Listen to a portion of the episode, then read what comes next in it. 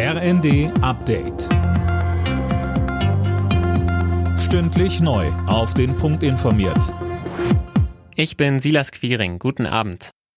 Die EU-Länder sind sich in Sachen neue Strafmaßnahmen gegen Russland wegen des Ukraine-Kriegs uneinig. Ungarn, die Slowakei und Tschechien fordern Nachbesserungen am Sanktionspaket, weil sie ihre Energiesicherheit gefährdet sehen. Die EU hatte zuvor einen Importstopp für russisches Öl vorgeschlagen. Kommissionschefin von der Leyen im ZDF. Wir haben sehr hart gearbeitet in den vergangenen Monaten, um alternative Anbieter für Öl zu finden und um vor allen Dingen Solidarität innerhalb der Mitgliedstaaten aufzubauen, sodass einer dem anderen auch helfen kann. Bei dem Ölthema, das ist jetzt erfolgreich, so dass wir jetzt ein Ölembargo angehen können.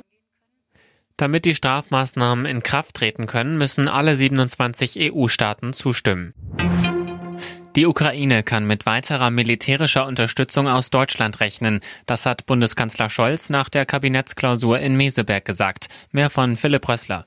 Deutschland beteiligt sich an Waffenlieferungen und wird es auch weiterhin tun, stellte Scholz klar. Außerdem sagte er, dass sich Russlands Präsident Putin vollständig verrechnet habe. Der Krieg gegen die Ukraine habe zu Sanktionen geführt, die Russland hart treffen.